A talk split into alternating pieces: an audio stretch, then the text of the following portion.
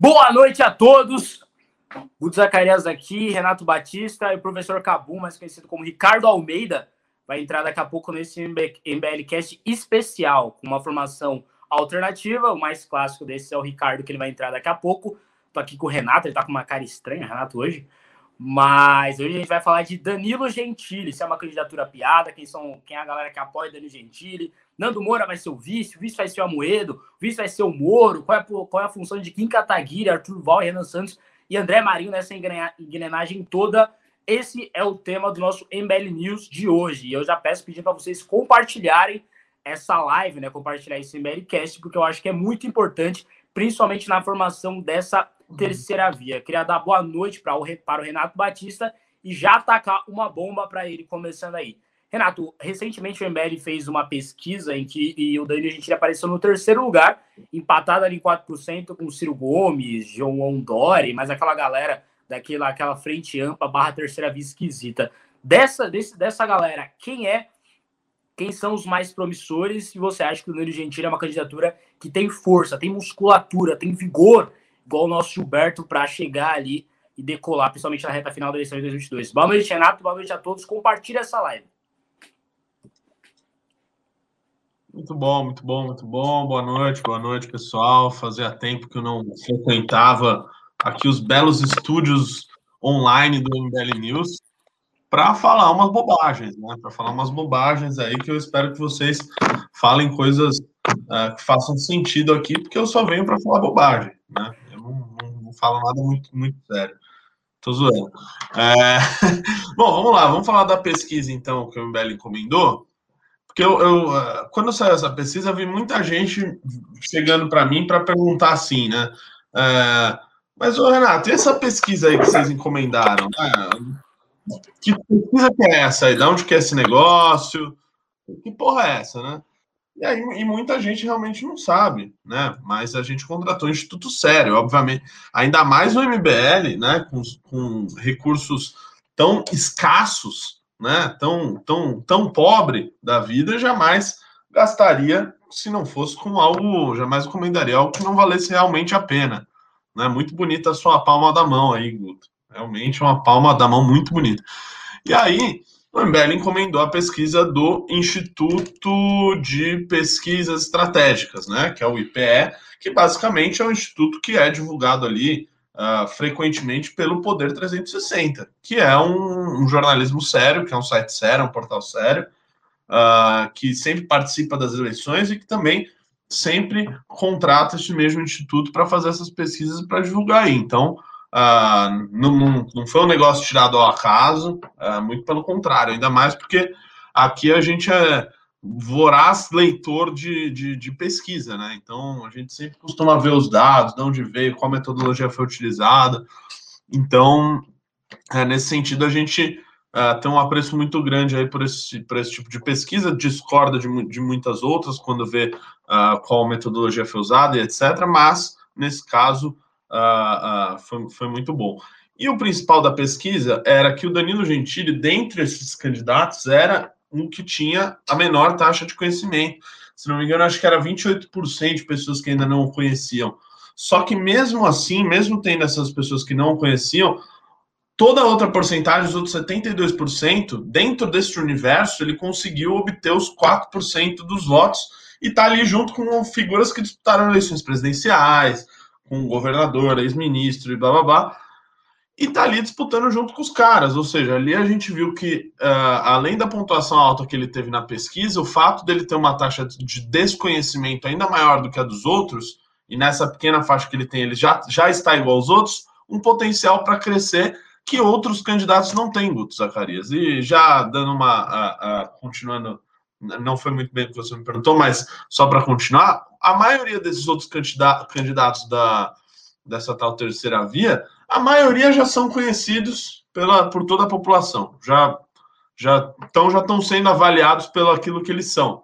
Então eu não, não vejo potencial, eu não vejo como o João Dória. Cara, o cara trouxe, fez um esforço hercúleo pela vacinação. E reconheço isso, isso tem que se aplaudir. Ele, de fato, foi atrás do negócio bancou, brigou e trouxe, né? Inclusive anunciou hoje 30 milhões de doses aí, de doses que depois das que serão entregues ao, ao governo federal serão doses utilizadas para os paulistas. Né? Então, provavelmente os paulistas serão vacinados antes do resto do Brasil, graças ao empenho dele nessa questão. Só que é um sujeito que ele já é conhecido, né? Brasil afora, as pessoas, uh, isso, muita gente, ele tem uma rejeição grande, né? Principalmente fora do estado de São Paulo, na, na capital de São Paulo também, onde ele foi prefeito. Então eu não vejo, assim, o cara trouxe a vacina. Se ele não conseguiu pontuar mais em pesquisa, nem com a, a porcaria da vacina na mão, é sinal de que não tem muito para ele crescer. Ele está ali no, basicamente no teto dele, né? Junto com os outros candidatos ali, cada um com a sua pequena porcentagem. E muitos de, desses candidatos, por exemplo, o sujeito que não votaria no Ciro Gomes, que votaria no Ciro Gomes, muito provavelmente não votaria no João Dória. Ou, enfim, vice-versa. Tem um espectro ali um pouco grande e de muitas pessoas que não têm potencial eleitoral. Então, por isso que a gente viu no Danilo Gentili um cara aí que, graças a essa, esses números que eu citei aí, que tem um potencial muito grande, comparado com os outros candidatos que estão sendo falados da terceira via. E é claro, né? Muita gente vai falar como piada, etc. E a gente pode até se aprofundar nisso depois. Olá, boa noite aí, meus amigos. Eu confesso que eu estou tá chegando, eu estou chegando aqui meio aturdido, que eu gravei umas três horas de aula para a nossa queridíssima academia do MBL. Gravei hoje, cheguei aqui meio assim, o que, que vai ter, meu Deus, Jesus? É Danilo Gentili? É Lula? Quem é? Então, estou chegando assim um pouco vamos nos situar, mas eu estava aqui sendo brindado pela análise do nosso amigo Renato Batista, e eu concordo inteiramente com aquilo que eu ouvi. Eu acho que é exatamente aí.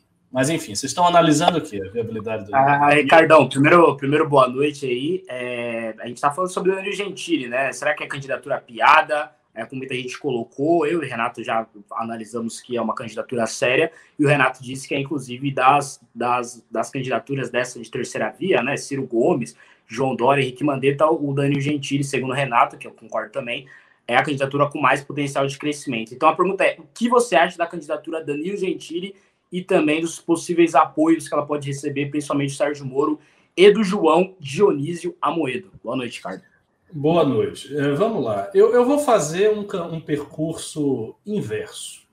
Fazer um percurso inverso e percurso contraintuitivo. Eu vou dizer por que existe uma certa plausibilidade em se considerar a candidatura do Danilo Gentili uma piada.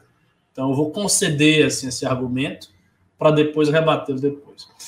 É, de fato, a, as críticas que eu tenho visto, eu tenho visto algumas críticas no Twitter, de pessoas que são de direita, pessoas que são liberais e tal, e que não gostaram nem um pouco da notícia de uma candidatura da Danilo Gentili. Ah, vocês que acompanham o Twitter, vocês sabem de que eu estou falando. São várias pessoas, vários formadores de opinião que estão assim no nosso campo, e estão desconfiados, e acham que não é bem por aí. Alguns liberais progressistas, eu vi comentando a respeito do Gentili, dizendo que isso é uma piada de mau gosto, que não é possível, que o MBL está cometendo o mesmo erro, quer dizer, nós vamos repetir a mesma coisa com o Bolsonaro, colocar um outsider, colocar um humorista para assumir o cargo mais importante da República. E eu confesso que isso tem uma certa plausibilidade. Por que, que tem uma certa plausibilidade? Porque é um fato de que o Danilo não é um sujeito experiente como gestor público. Ele nunca foi prefeito, ele nunca foi vereador, ele nunca foi deputado, ele nunca foi senador e muito menos foi presidente. Então ele entra no jogo como uma figura que está claramente do lado de fora. E há um risco disso, que é a ideia de que um outsider não teria domínio gerencial, não teria domínio administrativo suficiente para sentar naquela cadeira e ter a responsabilidade que o presidente possui. A segunda coisa que o pessoal levanta é sobre o fato dele ser um humorista. O Danilo nunca se notabilizou por ser um analista político, nem por ser um pensador político. Ele é um humorista, ele é um cara que faz piadas. E aí, por conta disso, as pessoas olham para ele e o enxergam como uma, um piadista.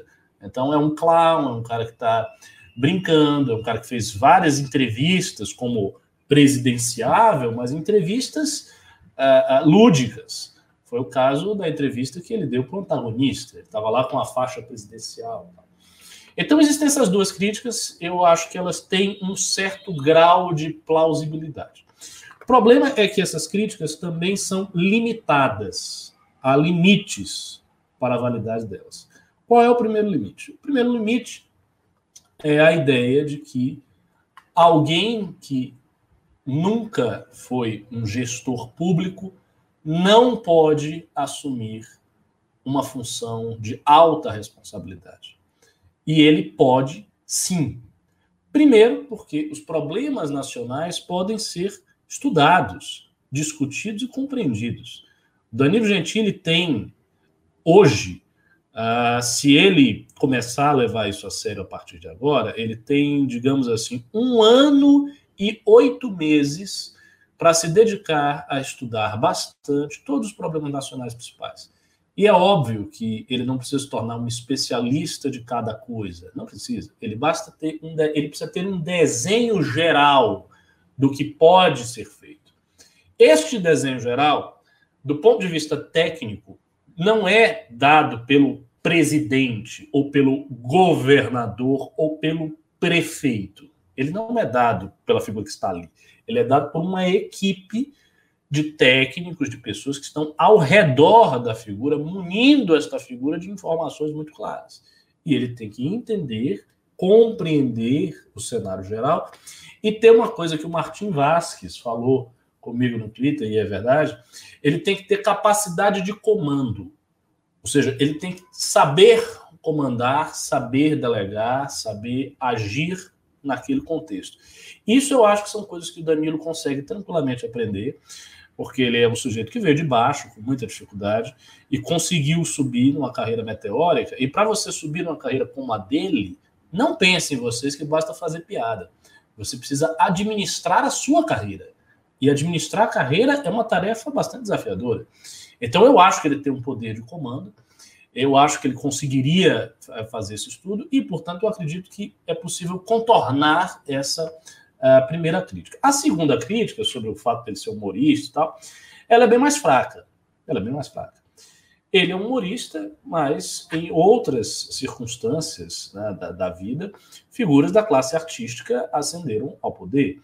Por exemplo, na Tchecoslováquia, você tem o famoso Thomas Gehrig Masaryk, que foi um dos maiores estadistas da Tchecoslováquia, da história da Tchecoslováquia, e ele era um artista e um professor. Né? Era mais, ou menos o que eu sou, ele dava aulas e tal. E se tornou um estadista de muito sucesso, de muito sucesso, responsável por fundar, é, por praticamente, praticamente fundar o Estado moderno da Tchecoslováquia. Ele fez isso. É, nos Estados Unidos, a gente tem o Ronald Reagan, que, como todo mundo sabe, trilhou a sua carreira no cinema, fazendo filme western, figurando de cowboy, sendo protagonista como cowboy. Era isso que o, Rod, o, o Reagan era antes de entrar para a vida política. É verdade que ele teve cargos antes de ser presidente, teve, mas ele foi isso. Ah, no governo da Califórnia, nós tivemos o Arnold Schwarzenegger, que nunca tinha se notabilizado por ser um grande político de carreira. E ele governou, que me conste, bem a Califórnia. Ele foi o governador da Califórnia e ele se notabilizou sendo ator de cinema e sendo fisiculturista antes de se tornar ator de cinema. Então, o Schwarzenegger carregava peso, era uma coisa até mais, digamos assim, mais bruta, mais materialista, mais, sabe, no concreto do que ser um humorista, que tem que ter ironias e tal. E foi o governador da Califórnia. Então, existem muitos exemplos se você olhar na história do século XX, você vai achar vários exemplos de outsiders que saíram da sua posição de outsider, assumiram um posto público de muita relevância e foram bem sucedidos nele. Então isso pode acontecer, não é, isso não é uma coisa impossível. Ah, o terceiro ponto que eu queria levantar é que há também, né, nesse tipo de crítica, um, um elemento de pedantismo. De pedantismo. Por quê? Toda a direita atual, seja liberal, seja conservadora, é inexperiente. A ideia de que nós temos grandes figuras experientes na direita comentando, isso é uma grande bobagem. A direita nem existia. A direita está engatinhando, ela está começando. Então todo mundo é inexperiente. As pessoas que olham o Danilo dizem, ah, mas ele é muito inexperiente. Né? Sei lá, um economista que olha para o Danilo, né? não, ele é muito inexperiente. Mas você também é inexperiente como economista. Você não era economista 30 anos atrás. Você não está desenvolvendo nada há 40 anos, você chegou agora. Outra figura, é, o influencer tal, tem certas ideias, gosta de né, disseminar as suas ideias, leu, sei lá, leu um, uns livros aí de John Stuart Mill, estudou alguma coisa de neo-institucionalismo, aí vai lá e fala, e começa, não, por quê? Veja bem, essa pessoa também apareceu ontem. Ninguém sabia quem ela, quem ela era. As pessoas não existiam, elas surgiram recentemente. Então toda a direita, toda a, a direita, goste ela do Danilo ou não, é inexperiente. Toda. Toda ela. Não, não, não tem quem seja experiente. Quem é experiente? Eu vou dizer quem é experiente no Brasil. Tem duas grandes alas que são experientes, Guto.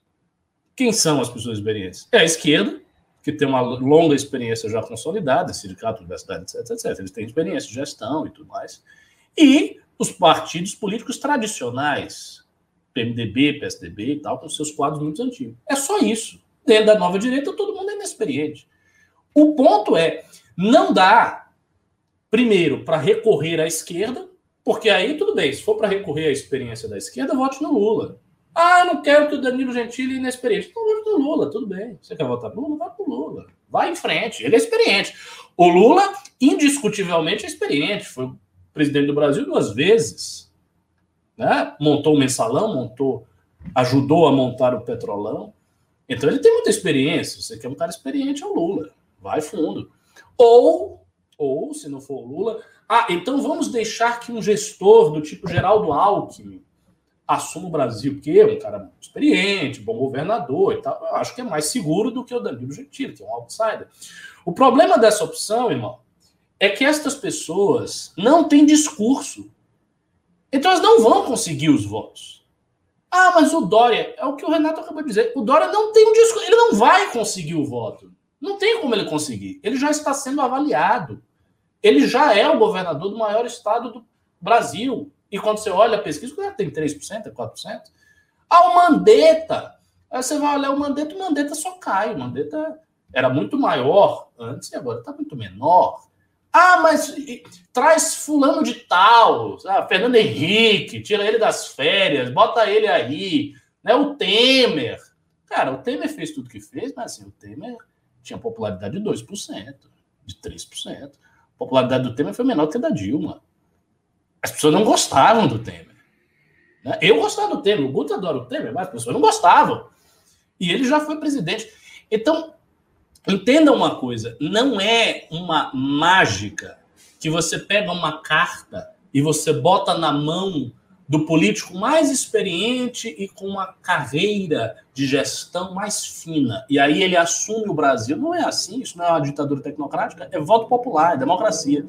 E estes caras não têm discurso. Nunca tiveram, não vão ter. Não adianta você dizer, ó, oh, o discurso é esse. O cara não vai ter, ele começa a ter o discurso, depois ele sai.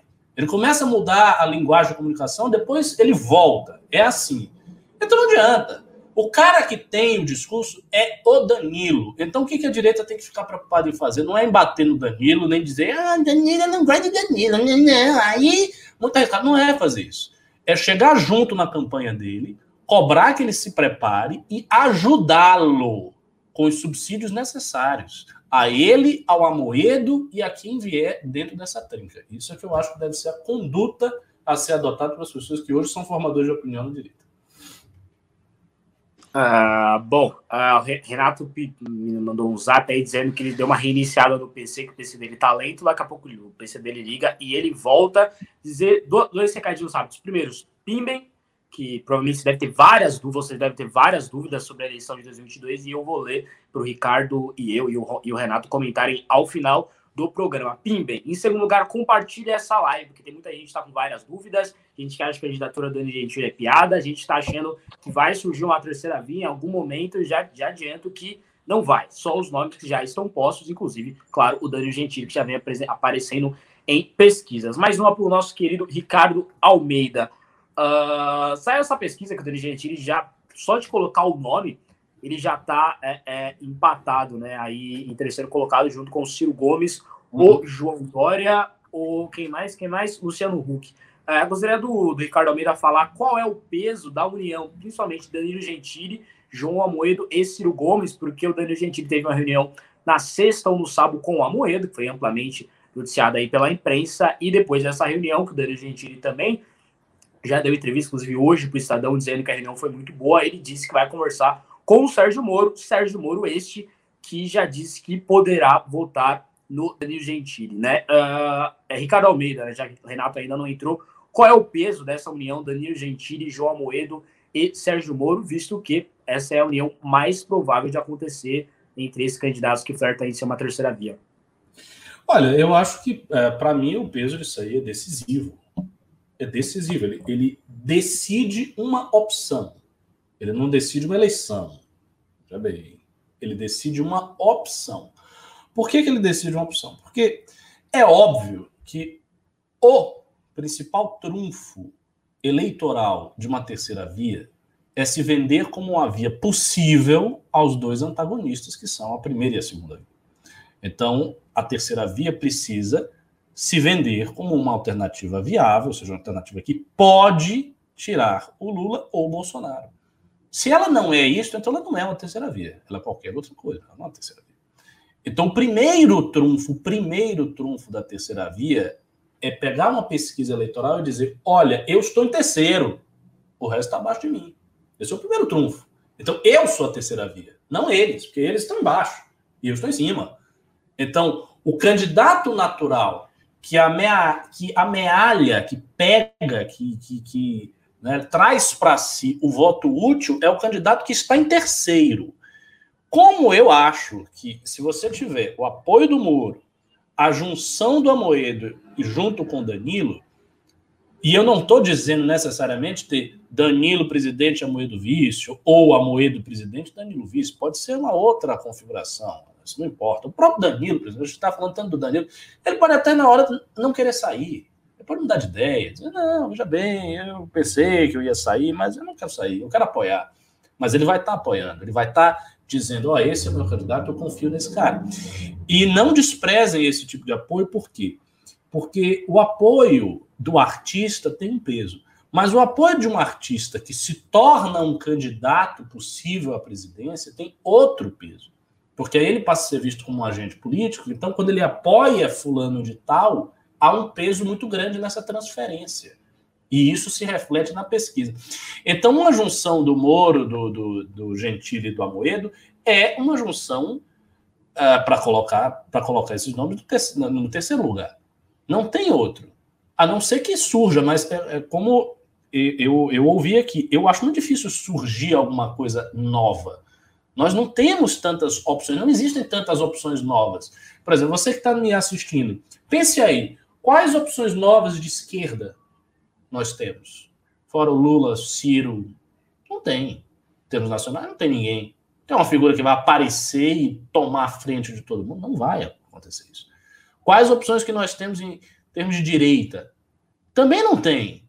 Não tem um, um, um valete, um coringa guardado na gaveta. E você vai atirar e pum, a pessoa apareceu. Esta pessoa não existe. Essa pessoa não existe. Então, uma vez que você junte o Moro, o Gentili e o Amoedo, é para você fazer um triunvirato fortíssimo e esse triunvirato vai vai aparecer nas pesquisas consistentemente no terceiro lugar. Aparecendo nas pesquisas consistentemente no terceiro lugar, o voto útil da terceira via será destas pessoas naturalmente. Naturalmente. E eu acho que é isso que vai acontecer. O que pode ainda ocorrer, e aí isso seria uma manobra por parte de candidatos mais tradicionais, como Mandetta, o Dória, etc. É que eles vejam esse triunvirato se formando, vejam esses votos que eles não têm como alcançar, e aí se aproximem de maneira oblíqua para assumir este capital político por meio de um acordo.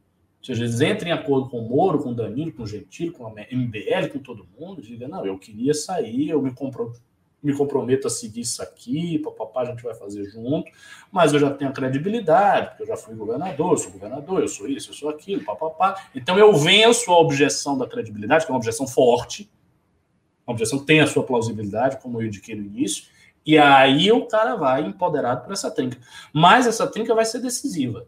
Independente dela sair ou não sair, ou ser uma base de apoio, ela vai decidir como a tal da terceira via vai funcionar em 2022. Isso não tem a menor dúvida. A não ser que aconteça uma desgraça. Que os caras briguem, enfim, todo mundo briga com todo mundo, o negócio vai para o espaço, e a gente tem que fazer um MBL News dizendo a terceira via brigou, explodiu, todo mundo se odeia. Não havendo essa possibilidade, que eu acho mínima, é isso. É, é um fator de, de, de decisão. Total passar para o Renato, a gente está falando, Renato, sobre por que a, a união Danilo Gentili, Sérgio Moro e Amoedo é, pode ser, não sei, dependente da, dependendo da sua, da sua análise sobre isso, pode ser a união mais mortífera aí dessas possíveis uniões desses candidatos que tentam ser a terceira via, João Dória, Eduardo Leite, Luciano Huck. O que, que você acha disso? Você concorda ou não? É, não, concordo, concordo. É, é que eu acho o seguinte, né? É, muito dificilmente eu vejo um projeto ali é, vencedor saindo ali do, do, meio do PSDB ou é, né, desses outros nomes aí que estavam postos, né? Do Luciano Huck, etc.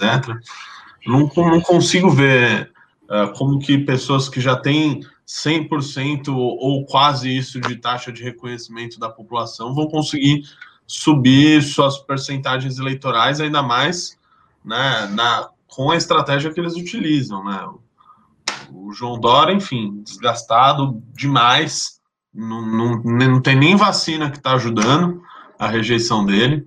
O Luciano Huck opta por uma estratégia de é, jogar praticamente parado, ou algo no estilo meio Marina Silva, só comentando pequenos causos da política e defendendo pautas genéricas, né? Um sujeito que tá todo sábado na televisão com mais de 30 pontos de audiência, né? Ou seja, que já é, é conhecido pra caramba e não conseguiu fazer com que essa persona política dele engajasse as pessoas, igual o Ajuda Luciano engaja no programa dele quando ele ajuda as pessoas lá com necessidade. Uh, o Eduardo Leite também, acho que o Renan escreveu isso na coluna dele da Gazeta, que é um bom governador, né? Acho que está fazendo um bom trabalho, uma outra coisa lá, mas é muito aquém né, para pleitear uma candidatura presidencial. Muito aquém para candidatura presidencial, ainda mais um partido em que o Dória provavelmente tem mais poder do que ele lá dentro. Então já estaria fora. O, o, o Mandetta, uh, bom, era um cara que tinha uma popularidade muito alta ali na pandemia, tava realmente era, se tornou uma figura popular naquela época, mas uh, depois veio cair no esquecimento e também a gente sabe muito bem que não vai surgir candidatura presidencial do DEM. Né? Eu lembro muito bem em 2018, 2018, se eu não me engano, 2017 eu estava no Congresso Nacional e lá o DEM estava realizando sua convenção nacional, etc. E na época eles fizeram um lançamento de candidatura do, do Rodrigo Maia a presidente da Câmara.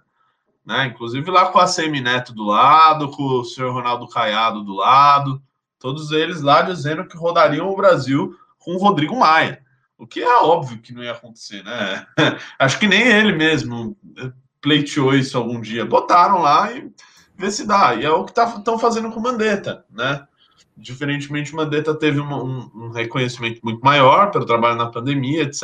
Mas a gente sabe que não vai sair dos grandes partidos, não vai sair dessa uh, da nossa elite política e a, a alternativa de terceira via. Então, né, de uma maneira muito diferente disso, aparecem aí o Sérgio Moro, sem partido nenhum, apenas com uh, o trabalho que ele realizou na Operação Lava Jato e o trabalho que ele realizou como ministro da Justiça, né? Que, que às vezes as pessoas não falam do trabalho dele como ministro da Justiça, mas eu, eu julgo que foi muito bom, né? Os primeiros anos, a queda de homicídios que teve no Brasil, etc. O programa Pro Brasil, que ele é, colocou em pequenas cidades que tinham taxa grande de mortalidade, de homicídios. Então, também tem um trabalho para se mostrar como gestor público, né? Como, como aí já parte da política. E também o aí vem junto ali com ele um Danilo Gentili, também sem partido, né, com apoio praticamente de rede social e do Movimento Brasil Livre, né? É, e o Amoedo, que também agora é um cara que, apesar de ter fundado um partido político, né? Isso eu falo aqui com de maneira jocosa, obviamente, é um sujeito que eu gosto bastante, mas conseguiu a proeza de perder o próprio partido, né? que é um milagre, né, na, na, na, no Brasil, né? Porque tem gente aí que tá domina o partido há 30, 40 anos. Né? O João Moeda conseguiu ali em cinco anos perder o partido para pro, os bolsonaristas. Né? Inclusive, eu estava, é, enquanto eu reconectava minha internet aqui do computador, eu estava vendo no celular um vídeo do Caio Coppola, né, respondendo o Kim e tal, fazendo, enfim, uh, um videozinho dele lá, e lá ele coloca lá como uh, antagonista, né, o Amoedo e o, Marcel Van Hatten, né, que era até então líder do Partido Novo na, na Câmara dos Deputados. Ou seja, o Amoedo perdeu o controle do partido. Então a gente está falando aí, literalmente, né, é, é, de três outsiders. Por mais que um tenha sido ministro e outro já tenha sido candidato a presidente da República, nenhum deles tem quase que uma vinculação partidária. Né? Por um lado, isso é bom, pelo lado de você não ter que ficar se explicando ali, como é o caso do Mandetta ou do João Dória. E, por outro lado, a gente sabe que, hora ou outra, caso essas candidaturas venham à frente, eles vão ter que buscar partido, né? E aí, né, aí a, a, a, o rosto de, de outsider já não é mais o mesmo, né? Então, enfim. É, é, mas é basicamente isso. Eu acho muito difícil vir qualquer coisa ali dos partidos tradicionais, desses mesmos candidatos de sempre, porque quando eles se uniram, em 2018, eles entregaram Geraldo Alckmin com 4% dos votos. Né? Exatamente, exatamente. Eu queria fazer só um comentário à sua fala, que eu gostei muito. É, sobre, existe. Há uma articulação que está acontecendo aí no subterrâneo. Eu não sei se vocês chegaram a comentar no início do programa. É a articulação entre o DEM e Ciro Gomes. Há muito é tempo há muito tempo já existe uma aproximação entre o DEM e o Ciro Gomes. Lá na Bahia, que eu conheço um pouco mais de perto, a realidade partidária, uma figura que é muito próxima do ACM Neto, o Léo Prates, está no PDT, ele foi colocado dentro do PDT. Essa é uma prática de Neto há muito tempo. Ele pega figuras de grande confiança dele, ele bota em outros partidos, mas assim, sempre em partidos que terão algum tipo de vínculo relevante com ele. Então, assim, eu acho que a ida do, do Prates para o PDT e uma certa aproximação que eu estou sentindo do Ciro no discurso mais ao centro, ele está realmente querendo abandonar esse negócio do Lula, que é uma coisa que, francamente, ele custou muito. Uh, e ele está vendo que não está conseguindo nada, porque um homem chegou. Então, assim, o discurso dele como candidato de esquerda morre a partir do momento que o Lula está aí. Ele passou uma vergonha recente porque ele disse que Lula deveria ter generosidade e abrir para ele ser governo. E Lula respondeu depois dizendo: Olha, eu vejo isso com muito humor que um candidato com 3% queira que um candidato com 30% abra. E realmente é uma coisa sem cabimento. Se você tem 30%, o cara tem 4%, você não vai dizer: venha, venha cá, meu amigo, seja você o presidente. Isso não tem lógica. Então, o Ciro fica meio que é, é, instado, ele está compelido pela circunstância objetiva da correlação de forças do cenário político, de buscar um discurso mais ao centro, de ir mais, de sair um pouco da esquerda e mais ao centro.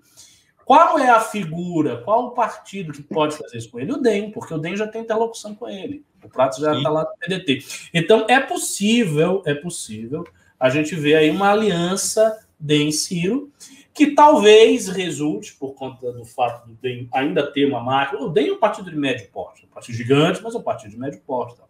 Pode ser que resulte em uns votos para ele, um certo percentual de votos. Mas mesmo assim, eu acho que isso é insuficiente. É, é insuficiente. Eu... E, e, só, só, só finalizando, insuficiente e ainda tem um problema discursivo muito sério. O Ciro optou por fazer um discurso muito à esquerda, sabe, muito caricaturalmente à esquerda, às vezes até. Tudo que ele falou do Sérgio Moro, que ele ia meter bala, e de Lula, que faria um sequestro, né? toda essa coisa fica difícil para o público dele aí se conciliar com o DEM. Sabe? Não, não bate. Né? O Ciro quer, quer ressuscitar o legado trabalhista. O legado trabalhista, o último dos grandes do, do legado trabalhista, foi o Brizola. O Brizola era um cara que quase fez insurreição armada no Brasil. Era um cara próximo ao PCB. Era um, um era, sabe, ele foi cunhado do Jango, uma coisa assim. Não, é, é difícil de conciliar isso. Como é que o cara que está com esse discurso, de repente, ele vai cair no colo do DEM, vai conversar lá com a Semineto, que é uma oligarca da Bahia, vindo de família conservadora. Enfim, eu acho que é um problema de discurso. É, pode ser que ele ganhe algum percentual de voto. Ainda assim, eu acho fraco demais para ser uma terceira via. E acredito que a trinca Moro, Danilo Gentili consiga enfrentar esse desafio com a maior facilidade.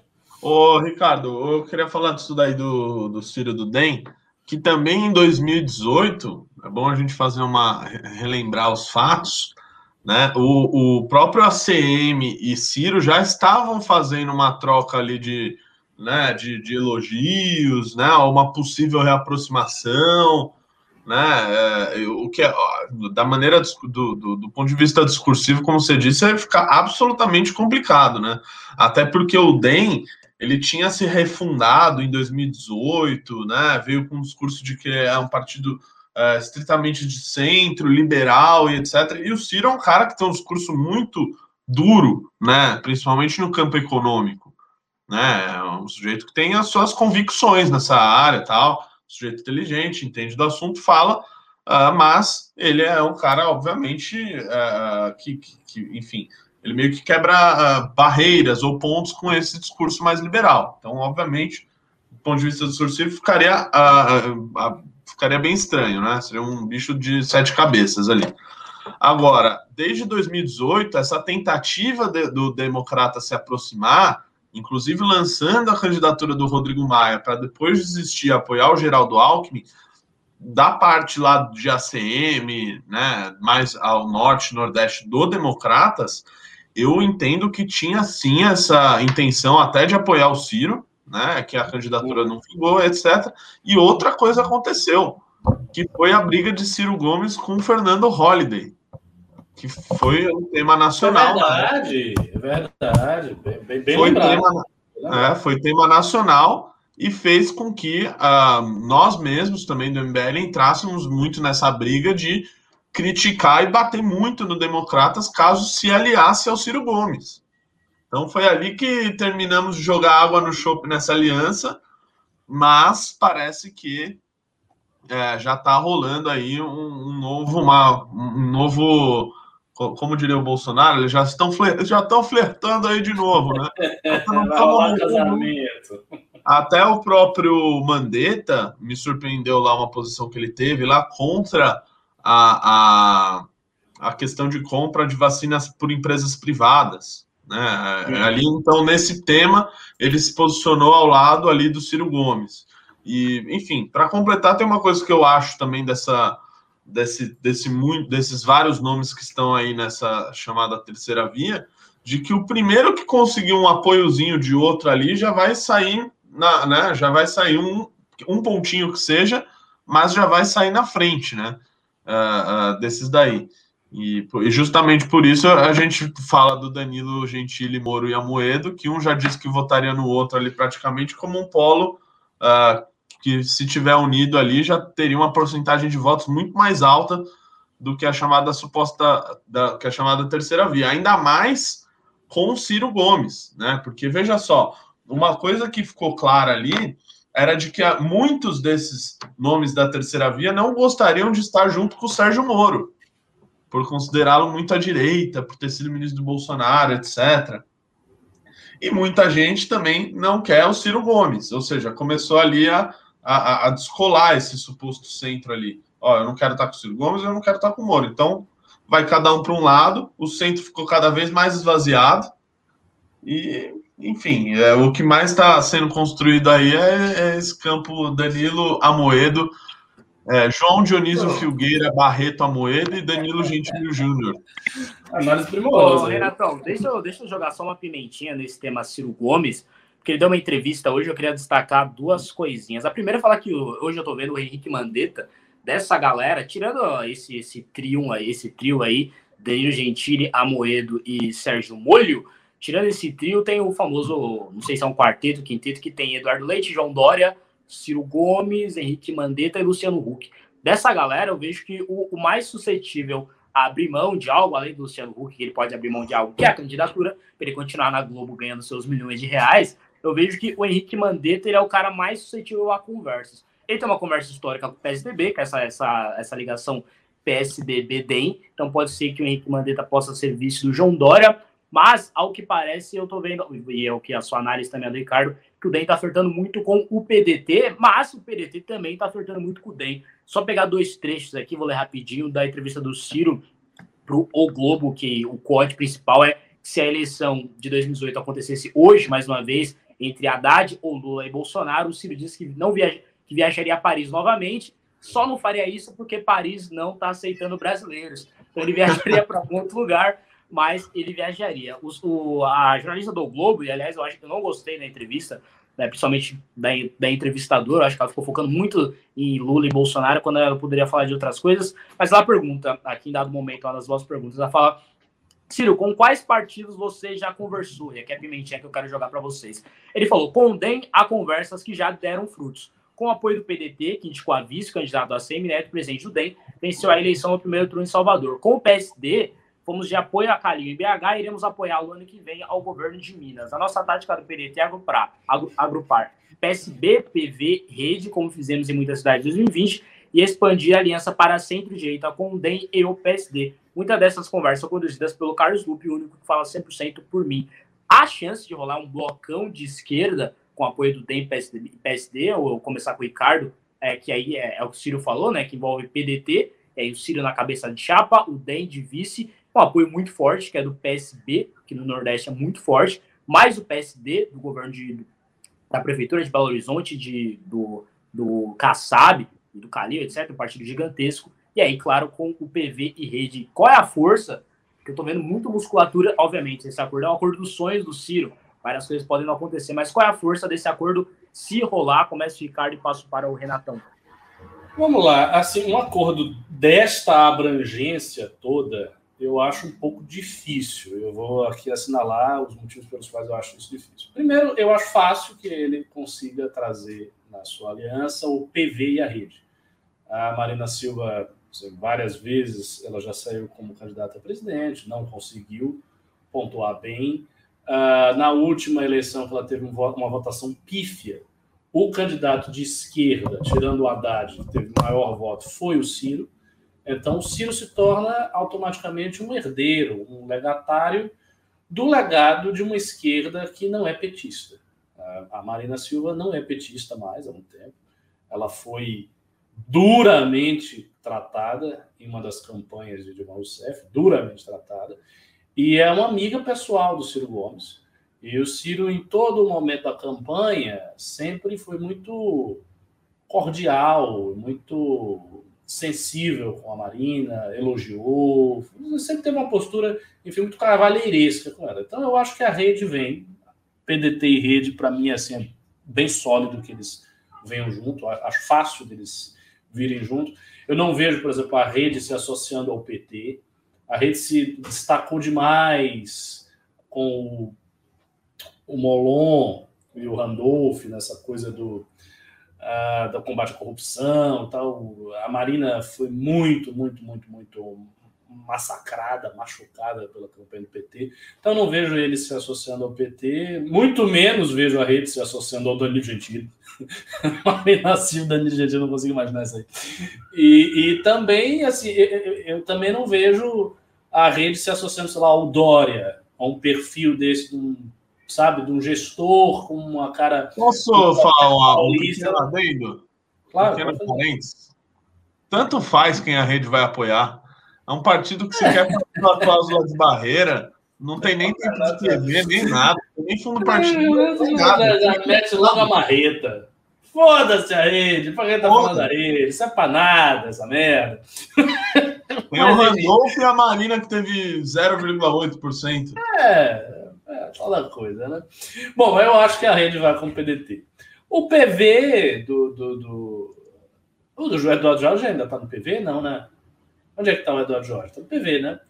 É, o Eduardo Jorge, pela amizade, pela proximidade dele com a Marina, pelo tipo de discurso que ele está fazendo, que é um discurso de esquerda alternativo ao que está aí, só tem duas opções. Ou ele vai sair, ele sai não para ser presidente de fato, mas para crescer no debate, porque ele, o Eduardo Jorge vem trazendo, isso, isso é um fato, ele vem trazendo um discurso político muito interessante. Ele é um cara interessante e é um cara que atraiu muito, muita atenção da classe média, que quer afastar essa polarização direita-esquerda. Ele é um cara de esquerda, mas é um cara bacana, muito simpático, figura carismática, tem uma visão econômica que se aproxima de um, de um liberalismo social, de uma social-democracia estabelecida em balizas razoáveis. É, é um cara que faz as suas críticas à esquerda, ele é duro quando ele faz suas críticas à esquerda, ao contrário do Ciro. Uh, então, assim, é um cara que pode sair na, na corrida presidencial simplesmente para aparecer mais, para alavancar o partido dele. Isso é uma coisa que ele pode fazer. Se ele não fizer isto, eu acho que o caminho natural é se aproximar do PDT e fechar aliança com o Ciro. Mas aí vem os grandes players, né? Que o Renato já está impaciente, que eu só estou falando de, de, de, partido pequeno, que não serve para nada. Aí vem o negócio que interessa, os partidos que interessam. Eu acho que o calcanhar de Aquiles do Ciro vai ser de novo o PSB. Porque, eu não sei, existe uma aproximação do PDT do PSB, isso já está sendo tecido há muito tempo e tal. Mas o, o, PSB é um partido que tem governadores, é um partido, sabe, de, de médio porte, é um partido sólido. E quando esses partidos entram para fazer o seu cálculo, eles querem fazer o, cálculo colocando a mão em quem vai ganhar, não em quem vai perder. Isso, isso, é, isso é bastante importante. E quando o Ciro aparece com 6%, com 5%, e o Lula aparece com 36%, eu acho que o dirigente partidário ele olha isso aí e diz: Puta, né? Eu vou apoiar esse cara aí. Aí eu apoio, ele tem mais, sei lá, 3%. Não adiantou nada. Ele pensa, por que, é que eu Ô, quero Ricardo, que só, adicionar, ah. rapidinho, que é o que você está falando, o, essa entrevista do Ciro, ele claramente está tentando falar uma coisa, a repórter fica falando, ah, e o Lula, e o Lula? Tipo, é, isso é humilhante, Não, pô. Chega a ser irritante. É humilhante. Ele, ele, claramente quer fazer dois acenos, é o PSB e ao DEM. A UDEM, a gente já, a gente já falou disso, né? principalmente a Rick Mandetta, e ao PSB. Ele faz isso sendo ao PSB e fala que o Lula está fazendo, só que o que o Lula, ele fala até essa frase, é um corte, né? Ipsis Líderes que ele falou: o que o Lula fala de manhã não se escreve de tarde. Ele, ele dá a entender que o Lula vai fechar com o PSB e não vai entregar o PSB. Ou seja, já dizendo, tipo, PSB, PSB vem para mim, pode vir para mim, que eu sou de confiança. É, uma coisa que eu queria saber, depois eu vou ouvir o Renato, porque o Renato entende muito mais disso do que eu é, se na, no, no, trato que o PT teve com o PSB na eleição passada, em 2018, se disso resultaram muitas feridas, muitos impasses, muitos problemas entre o PT e o PSB. Não tendo esses problemas, não tendo esse conjunto de problemas, eu não sei se teve ou não teve, mas não tendo, eu acho que o caminho natural do PSB é fechar com o PT por uma questão de cálculo político básico. Os caras têm vários governadores, tem gente no Nordeste importante, papapá, e eles querem alguém que chegue do lado e que transfira voto, que tenha força e que ganhe. É outra, é outra repartição do bolo do poder quando você está do lado de quem vai ganhar. Né? E o Ciro está muito, ele está muito embaixo.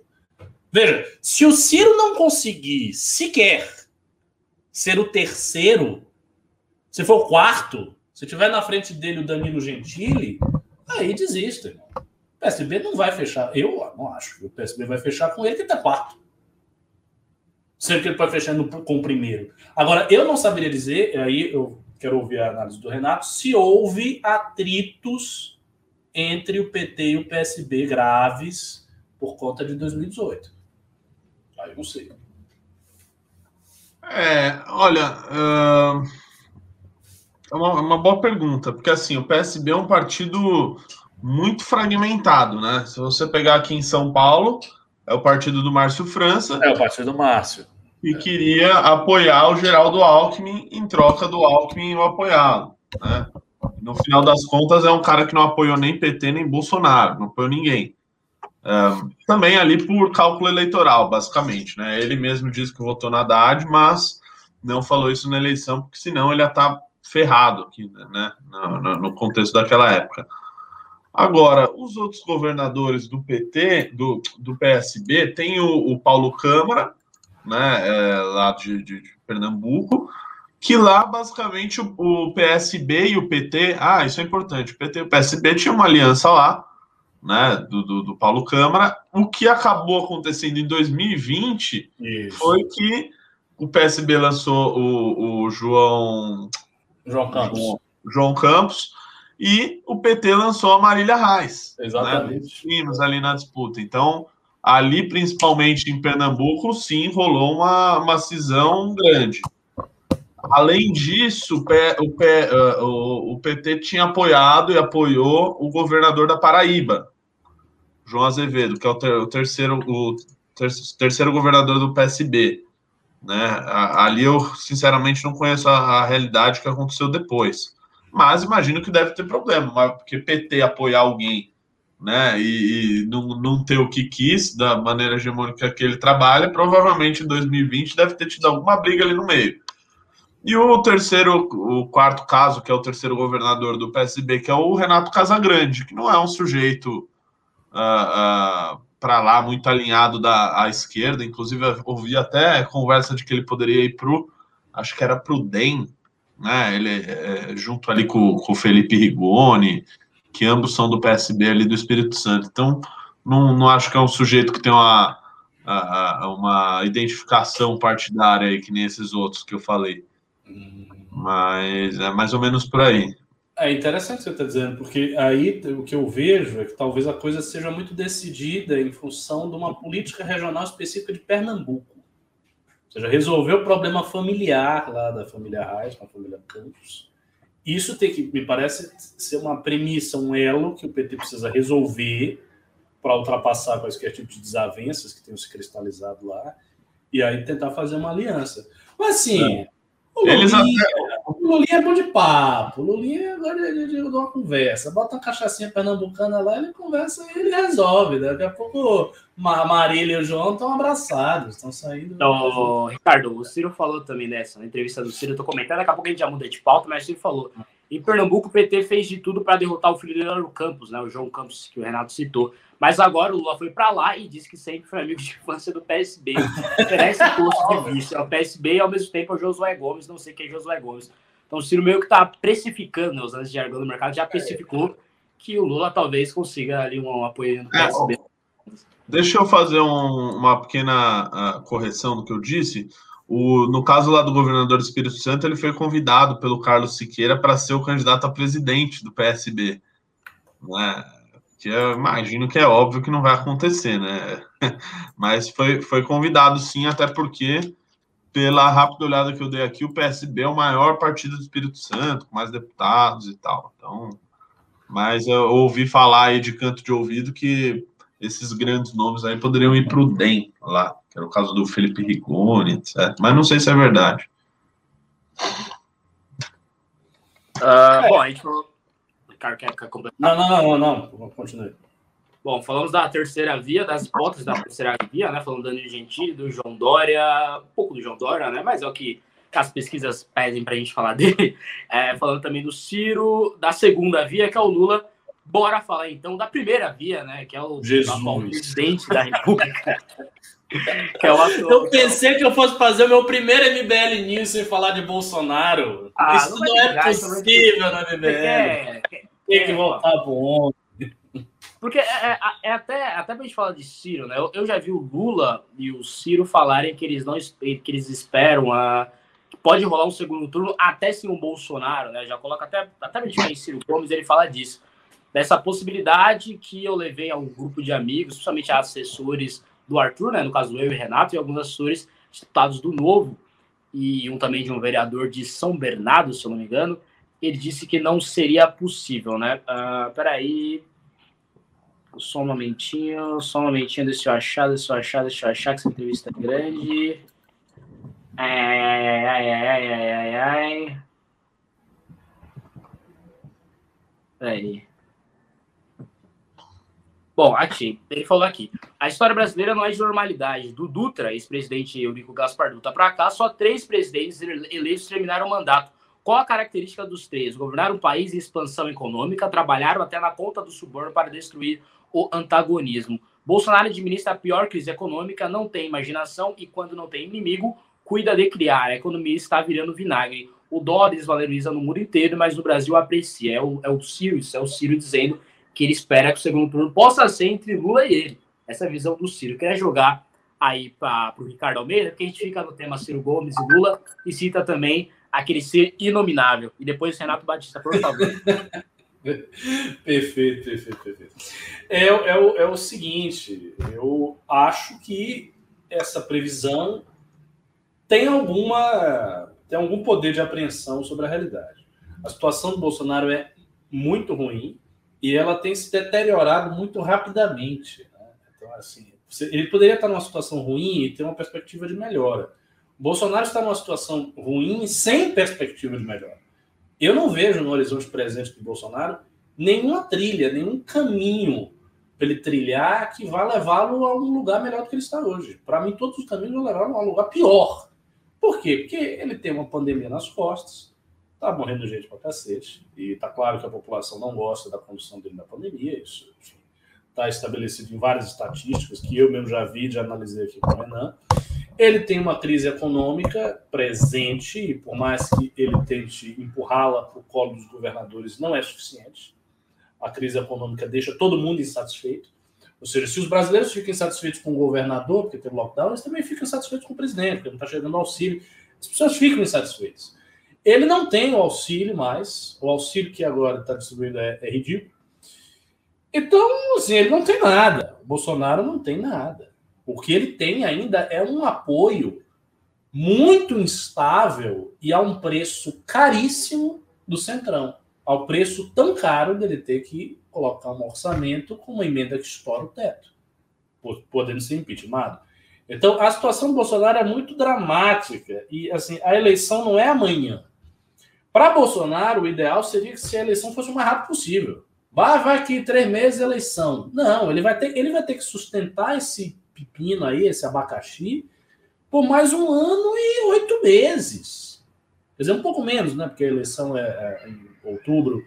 Mas ele vai ter que ficar sustentando esse negócio aí por muito tempo, um ano e meio. Ele tem um país que não tem opções, que está instável, que está numa crise violenta, e ele tem que sustentar isso durante um ano e meio.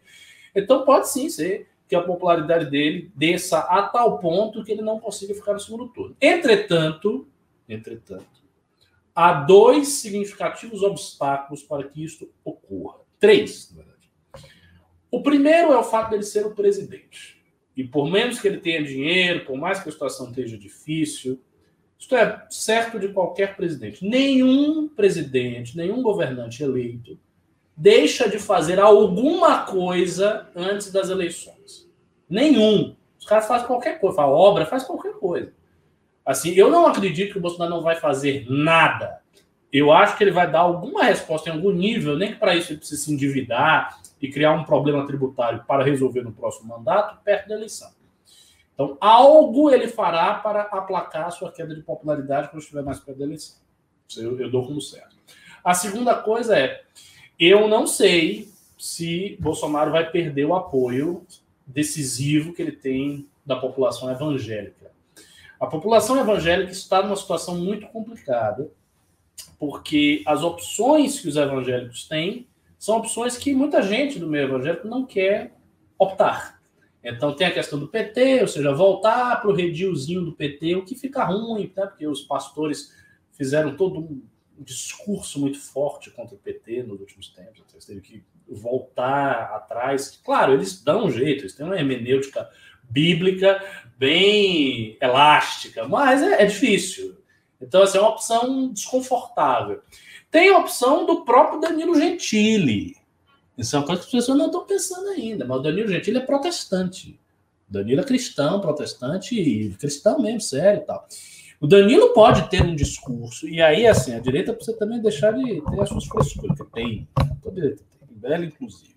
Parar de ter qualquer tipo de frescura E se for para se aproximar dos evangélicos, se aproxime mesmo, abrace os caras. Ah, meu cara ladrão, não interessa. Vai lá, abraça o cara, e vamos aqui, tô com a igreja aqui, dá um jeito, é imposto para a igreja, diminui, não tem nada, venha cá. Porque assim, é um, é um eleitorado, é uma parcela considerável do eleitorado. Você não pode jogar essa parcela no lixo, ou dizer, não fique aí com o Bolsonaro e ficar chamando de gado e dizendo que evangélico é burro. Eu não acho que seja muito inteligente esse caminho. E o caminho também dizer, não, eu vou reformar o pensamento dos evangélicos, agora os evangélicos eles vão acordar do seu torpor, do seu sono dogmático e vão entender que você não vai fazer isso. Quem, vai, quem faz isso é, quem é o bispo, é o pastor, é o apóstolo, é o cara que está lá na frente, não é você. Então você não tem poder sobre isso. Fato é, dá, dá para ter o apoio evangélico se a terceira via quiser negociar com os caras nos termos dos caras. É muito mais confortável, veja o que eu estou dizendo, é muito mais confortável para os evangélicos chegar perto do Danilo do que chegar perto de outras figuras. Até por uma questão moral também. Né? Todas essas pautas, isso é importante, isso pesa. O pessoal costuma dizer: ah, não, não pesa nada, os caras são só venais, eles só querem saber dinheiro no bolso. Não é assim também, isso é um exagero. A questão do Bolsonaro ter defendido uma série de pautas conservadoras, se colocar como bastião disso, tem uma função. Ah, mas ele é hipócrita. Os evangélicos também são hipócritas. Todo mundo é hipócrita.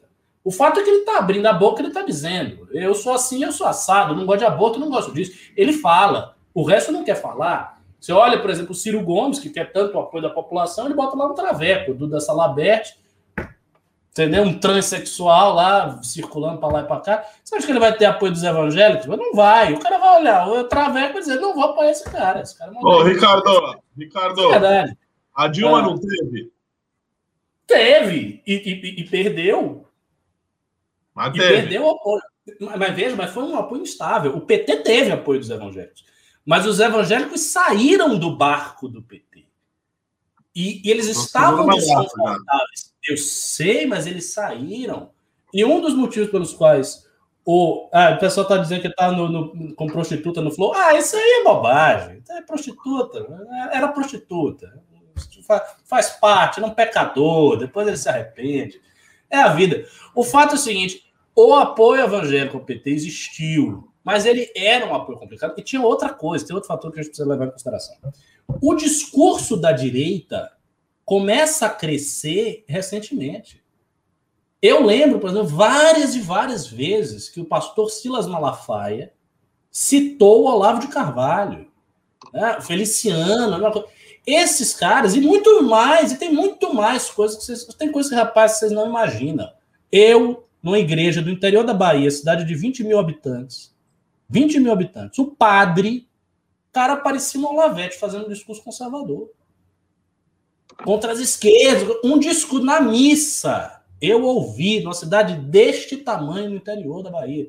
Então essas coisas circulam, os caras abrem o olho, eles têm esta coisa que existe esse negócio da agenda cultural, da agenda é, de costumes, eles têm isso. Isso não é uma coisa inexistente. Eles têm isso e a posição com o PT é desconfortável. Ah, mas eles vão apoiar o PT? Pode ser que apoie. Mas o que eu estou dizendo é que é uma janela de oportunidade para pegar o voto evangélico por parte da terceira via que não esteja comprometida com essas pautas, com essa agenda toda aí moderna de costumes, etc. Então, esse, esse é, o, é o segundo ponto. Eu acho que Bolsonaro não vai perder fácil esse apoio se não tiver ninguém que faça um discurso que tenha interesse para o evangélico. E o terceiro ponto, o terceiro obstáculo, é o apoio que Bolsonaro ainda tem de uma militância. Ah, mas a militância dele é muito pequena. É muito pequena, irmão. Mas se ele tiver qualquer 6, 7% fixo, ele começou, 6, 7% dele é fixo, mais uma gordura evangélica mais uma gordura de coisas que ele faz em cima da hora da eleição, aí ele vai para o segundo turno. Aí ele consegue. Então, se tirar Bolsonaro do segundo turno é difícil. Essa pretensão que o Ciro tem de que ele vá para o segundo turno com o Lula pode ser que aconteça, mas assim, se acontecer realmente a direita foi muito incompetente, porque a direita que em 2018 botou o Bolsonaro não conseguir botar uma opção ao Ciro e ao Lula, você vai dominar mesmo a esquerda toda ali sentada, Aí, irmão, aí é melhor fechar a direita toda. Vamos parar com isso, fazer outra coisa, entendeu? Porque não tem condição para nada. É um bando de incompetentes. Nós somos idiotas. A gente, todo mundo aqui da direita é imbecil se isso acontecer. Aí é melhor parar, fechar o MBL, o pessoal ir para suas casas, fazer outras coisas. Porque realmente, um cenário desse é um cenário de incompetência total. Nada deu certo, você foi um bosta. Eu espero que não aconteça. Enfim, falei um bocado aí. É, eu nem lembro qual era a pergunta inicial, mas eu, sei lá, vou falar umas coisas aqui. Fala umas coisas, mas tenta dar uma resumida, Renatão, que felizmente chegou bastante pimba. E como já tá. são 8 10, eu tô com medo não, do programa não acabar hoje. Tá, então eu vou falar sobre ah, o PSB e o PT que a gente tinha discutido, que eu dei uma pequena olhada aqui e me relembrei de algumas coisas. Como foi o caso, por exemplo, de Minas Gerais em 2018, né? Que o PSB estava uh, para apoiar lá o Fernando Pimentel, né? Acho que eles tinham vice ou um dos concorrentes lá que era o Márcio Lacerda do PSB e rolou uma treta toda e na hora que o PT não fechou com o PSB, que não deu os problemas lá uh, em Pernambuco, o PSB foi lá e anulou a, a convenção que tinha em Minas. Então deu, um, deu um, uma bela de uma briga lá, né? E parece que o acordo que o PT tinha feito com o PSB, o PT não estava cumprindo. Né? Uhum. Justamente pelo PT não cumprir, que é um fato que o Ciro Gomes falou, não só em Pernambuco, o PSB foi para trás, decidiu não apoiar ninguém e, uh, enfim, conseguiu isso. Agora, uma coisa realmente que o Ricardo falou e que tem que ter no radar é o fato de que esses partidos médios, grandes, uh, hora ou outra, né, principalmente os que se deram muito bem nas eleições de 2020, nas eleições municipais, vão querer, sem dúvida, disputar governo do Estado, disputar Senado, disputar uh, eleger bancadas boas, e para isso, esses partidos vão sim se aliar a, a, a, algum partido que tenha candidato presidencial e que seja bom para o, o seu acordo regional. Ou seja, se eles tiver o apoio da, desse, desse partido, desse candidato presidente para governador, uh, se fazer um negócio ali para disputar o Senado, ou qualquer coisa do tipo. Então, é, por isso que o caso do PSD é interessante também, porque o PSD vai disputar o governo de Minas lá com o Calil, uh, deve ter mais alguns outros casos aí que eles devem uh, ter intenção de disputar e ganhar. Então, para isso, vão sim apoiar um partido que lhe dê apoio na região, que não lance outro candidato ali na região do estado. E, e é isso. É. Na Bahia, eu acho que o PSD vai querer disputar, assim. ah, é verdade. Verdade. E lá, e lá é com o PT e com. Uh... É com o PT. Eu já tenho já tá fechado. E a CM. Vai ter ideia, né? Uh, vamos aos pimbas, o garotos? Vamos lá. Bora. Ó, o primeiro pimba é da VGX Consulting que mandou vários pimbas. Aliás, muito obrigado. Ela mandou ele, ou sei lá, a empresa, Elix. Ele, é ele, ele dá, esse rapaz dá em cima da Amanda Vetorazzo todo o programa, sempre ele fala. É, vai, vai, ter, vai ter pergunta. Eu já vi que vai ter sobre a Amanda Vetorazzo aqui. Ah, tá Mas não é a dessa vez. Dessa vez ele tá falando aqui. Sei que já falei isso. Uh, não custa lembrar. A conta dos Galos da Liberdade foi derrubada pelo Insta. Criamos outra. Divulga aí. galosdaliberdade.mblivre. Aparentemente, pelo nome, parece ser uma das crias do professor Ricardo Almeida. Ah, então sigam aí gausdaliberdade.mbelivre. Daí o segundo é João Freitas Souza, que mandou dois reais e falou: Bolsonaro 2022. Aparentemente uma mulher de malandro. Alguém gosta de tomar tapa na cara. É, é sério. Falou malandro. E Olha depois mais, mais um cara lá, João Freitas Souza, ou seja, mais ele, ele mais uma vez. A briga é Lula e Bolsonaro. Vocês são fichinhas, falou. Aparentemente ele já deu quatro reais e garanto a você, João Freitas, nós usaremos esses quatro reais para impulsionar conteúdo para tirar o Bolsonaro do segundo turno. Pode deixar. Aí esse Gui mandou 110 reais. Ele falou: o amor une. 110 reais, aliás, hein, galera? Muito obrigado aí, Gui, velho. O amor une, mas o ódio une muito mais. O mesmo fator de ódio que foi decisivo na eleição do Bolsonaro será decisivo no fracasso dele em 22. Portanto, todos os grandes players acreditam que pode vencer em 22. Comentem, por favor. Hum. Comentem nossa, você falou tudo, cara. Assim, para mim, você falou tudo. A rejeição que o Bolsonaro tem é uma rejeição muito grande. E ela é fundada nessa, nessa repulsa, nessa, enfim, e reconhecer que o governo é muito ruim, não gostar e não se identificar. Essa coisa que o PT tinha, para mim, Bolsonaro tem mais forte ainda. Que é bom lembrar do seguinte: o antipetismo foi uma grande força, mas ela foi pulverizada na sociedade. E ela foi recepcionada na mídia, nas instituições, de uma maneira muito atenuada. De uma forma muito atenuada. No caso do, do antibolsonarismo, não, é o antibolsonarismo de cima a baixo, irmão. É todo mundo contra o cara mesmo e acabou. A galera quer chutar a cabeça dele. Então, eu acho que ele, ele vai ter dificuldades contra qualquer, qualquer pessoa que chegue no segundo turno contra ele. Até porque vai haver uma unificação quase forçada de todos os campos, de todos os lugares, para tirar o cara. A eleição será é. definida para tirar. Não, é, uma coisa que eu acho é, é que, que, acho que nessa entrevista do Ciro aí, né? Foi ele que falou, Guto? Que é, é, ia ser um negócio mais na paz, tal, que as pessoas iam buscar a razão. Falou, quer, quer que eu leia esse trecho aqui para você? Ah, aí, por favor. Uh, cadê? Em cima dele. Onde está? Onde está? Ah, mas, mas é aquela do, do porquê, né?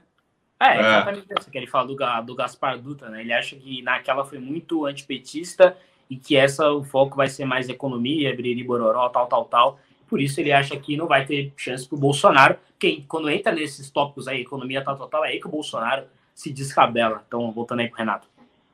É, é, assim, é, é claro que esses tópicos, é, nisso ele está correto. O ah, Bolsonaro deixa eu voltar, achei, achei aqui. Tava saindo do negócio, voltando para os mas, o Ciro falou, a de 2022 será mais reflexiva do que passional, até pelo PIB ser grande, né? Mas vamos, vamos continuar falando disso. O predominante de 2018 foi o antipetismo irracional. Quem interpretou de forma, de forma mais tosca conseguiu se eleger. Agora não. O predominante vai ser a busca por soluções práticas e concretas. Antes era política contra não política. Agora a experiência tem mais relevância. Antes havia moralismo por conta do escândalo moral do PT. Agora é mais a questão econômica, emprego. É, não, não vai ser. Não vai ser. Vai ser tiro, porrada e bomba ali às vésperas da eleição, não tenha dúvida disso. Claro que dessa vez é, o antipetismo não é o principal a, a combustível ali da eleição, é o antibolsonarismo.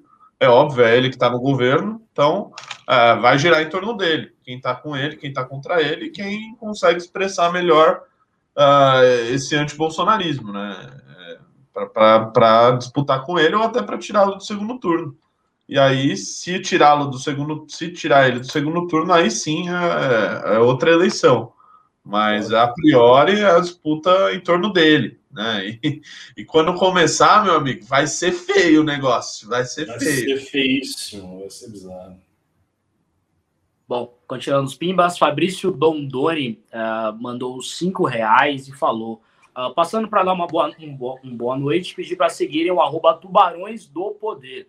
Tratam com o piado Danilo mais piada deixar ter Lula e Bozo no segundo turno. Concordo com o Fabrício. Sigam arroba Tubarões do Poder. Mas um pimba Douglas Passini dou cinco, não sei essa moeda aí. É um C, um A e uma moeda assim de, de um cifrão, não sei de, de que país é. Dólares canadenses. Oi? Dólares canadenses muito bom, dólares canadenses. Ele mandou 5 dólares canadenses e falou: se houver sinalização que Moro e Mandetta entrariam com o ministro Danilo e a Moeda, e a Moedo, como fica? Como fica Renato Ricardo? Igual. Fica forte pra caramba. Fica forte.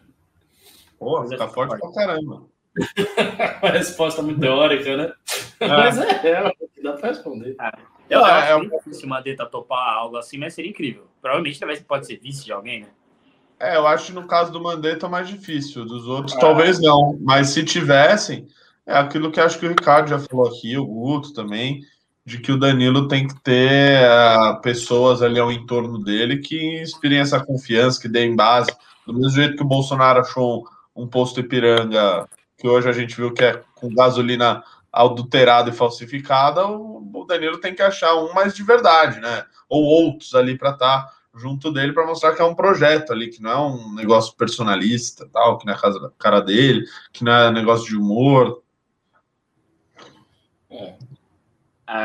Bruno Shelby pimbou cinco pilas, cinco reais, falou: não é mais fácil pegar um candidato preparado e popularizar do que o contrário? Por que não o Rene, Rene Oscuqueira, deputado estadual do Novo aqui em São Paulo? Acredito que ele destruiria nos debates, Renato. Não sei nem se o Rene tem idade Ele foi professor do Renato, aliás. Né? Foi, foi meu professor e foi meu chefe, inclusive, na consultoria em 2018. Trabalhamos para um partido novo. Infelizmente, eles não escutaram as, muitas nossas dicas aí, deu no que deu. Mas, é, não, ele tem idade, sim, Guter, ele tem mais de 40 anos. Ah, ele poderia, poderia, poderia disputar, sim, mas eu não acho que Cara, eu acho assim, tem muitas pessoas preparadas para disputar eleição, é, para disputar eleição e tal. Mas nesse contexto, é que nem a gente falou aqui ao longo do programa, cara. Tem muita gente aí preparada, pô, governadores que fizeram um trabalho razoavelmente bem. Em 2018 tinha pessoas bem melhores, né? O caso do Henrique Meirelles, do próprio Moeda disputando a eleição. O próprio Alckmin, gostem ou não, foi governador quatro vezes, sujeito experiente, né? Enfim, é, não dá para pegar uma pessoa só porque era é muito preparada e botar lá, senão a gente já teria botado o professor Cabum lá, entendeu? Sai falar. Né?